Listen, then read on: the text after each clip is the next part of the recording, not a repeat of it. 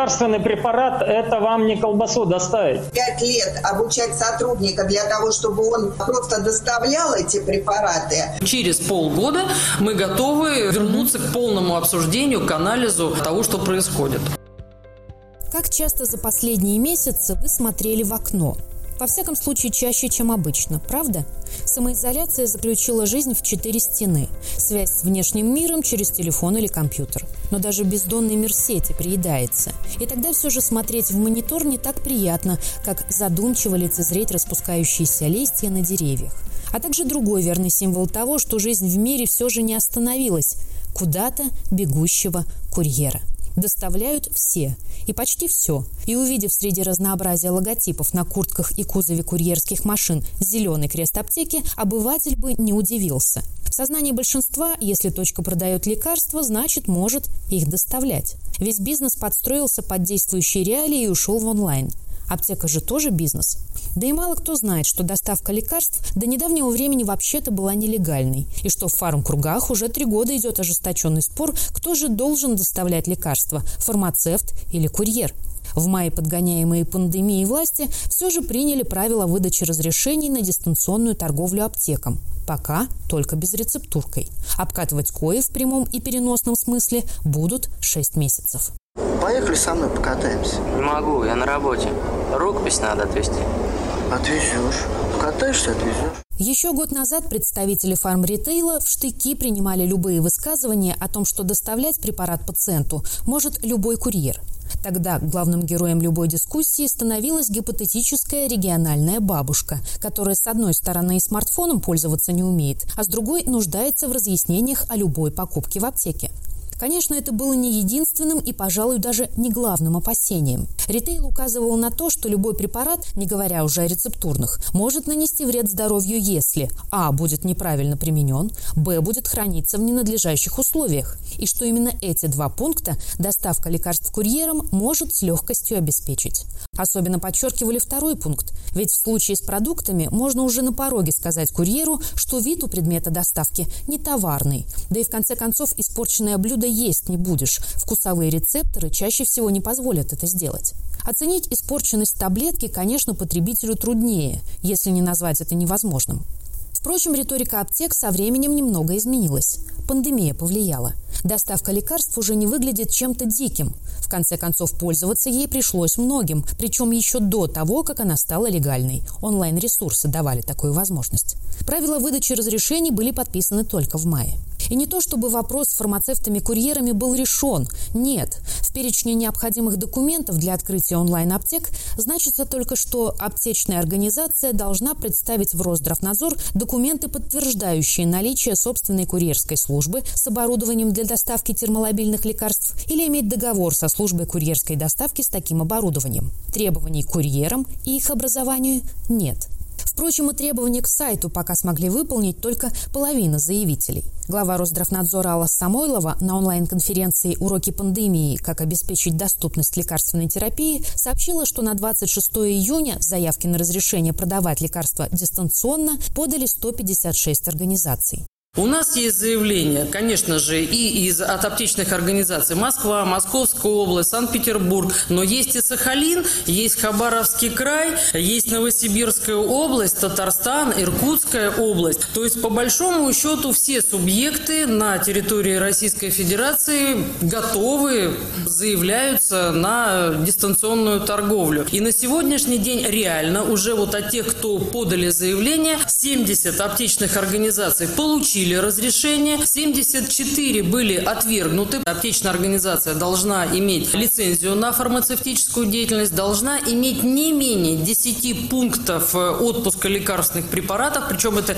не обязательно в одном городе, то есть это могут быть 10 аптечных пунктов отпуска, э, расположенные в целом по стране. И самое главное, это сайт, который должен соответствовать всем требованиям, где будет четко указаны и препараты, где будет четко указаны указаны особенности осуществления торговли. И на сегодняшний день вот в основном отказы были связаны именно с несоответствием сайта.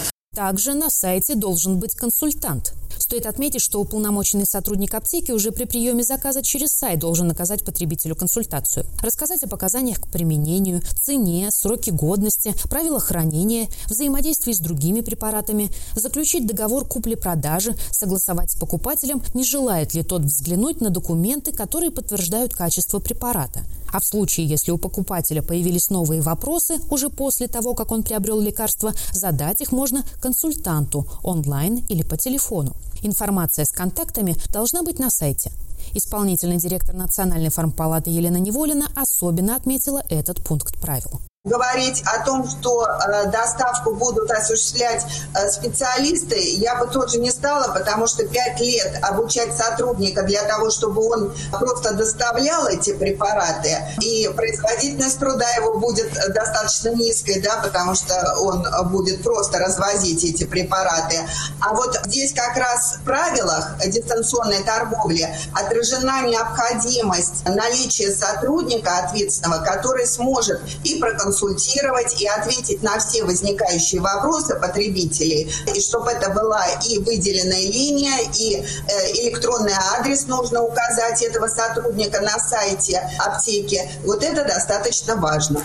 Готовы ли фармацевты и провизоры выполнять функцию курьера в аптеке? Не все.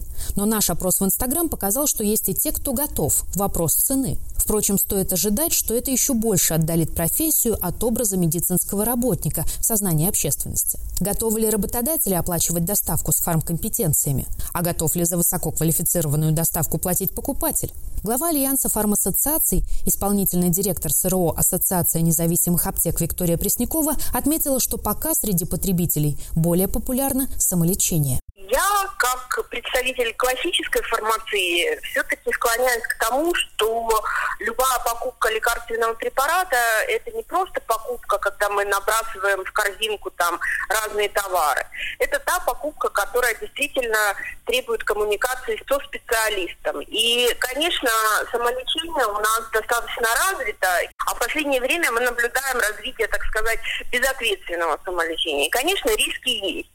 И есть такая договоренность, что мы до конца года смотрим, как работают эти правила дистанционной торговли, и вместе с нашими регулирующими органами, Росздравнадзором, Минздравом смотрим, что еще надо подкорректировать, поскольку часть документов мы, слава богу, получили, это и правила э, дистанционной торговли, и регламент, но к ним есть вопросы. Предполагается, что покупатель в случае с доставкой лекарства должен ответственно относиться не только к процессу лечения, но и к процессу приема заказа. Росздравнадзор разместил на своем сайте правила, которыми следует руководствоваться гражданам в приобретении лекарства онлайн. В частности, при получении заказа они обязательно должны проверить целостность транспортной упаковки, самостоятельно вскрыть ее и сверить содержимое заказа с описью вложения, проверить отсутствие повреждений вторичной и первичной упаковок, общей надлежащий вид товара. При получении термолобильного препарата попросить курьера продемонстрировать соответствие температурного режима. Покупатель вправе и отказаться от лекарства. Правда, что делать с отказным препаратом дальше, пока непонятно. И сколько таких отказов будет. Предполагается, что ближайшие полгода выявят все недостатки системы. Курьерам будет повышенное внимание. А пока совет тем, кто твердо решил пользоваться услугами курьерской службы. Юрист-фармацевт Ольга Карпова рекомендует обратить внимание на два ключевых пункта при выборе подрядчика. Первый момент, на мой взгляд, самый важный – это наличие транспорта и оборудования, которое может обеспечить условия хранения и транспортировки лекарственных препаратов потому что важно. Почему-то э, в постановлении идет больше акцент на термолобильные лекарственные препараты. Но у нас есть лекарственные препараты, которые требуют защиты не только от повышенной температуры. У нас есть препараты, которые требуют защиты и от света, и от влаги. И все эти моменты нужно знать и соблюдать. И я думаю, что в будущем, наверное, все-таки будут внесены поправки, касаемые других условий хранения и транспортировки препаратов. Второй момент, на который стоит обращать внимание, это стоимость доставки. Все-таки, если она будет слишком высокой, то это будет невыгодно. Покупатель не будет переплачивать 50, там даже 30% от стоимости препарата за доставку. Переплачивать, не зная выгоды, не хочется никому. Вообще, по правде говоря, организация онлайн-торговли и доставки лекарств – удовольствие не из дешевых. Возможно, поэтому не все аптечные организации, которые получили разрешение на доставку лекарств, воспользовались своим правом. Дело в том, что главный предмет разговора, ради чего вообще весь сырбор затевался, это рецептурные препараты. И продавать их дистанционно пока не получится, легально.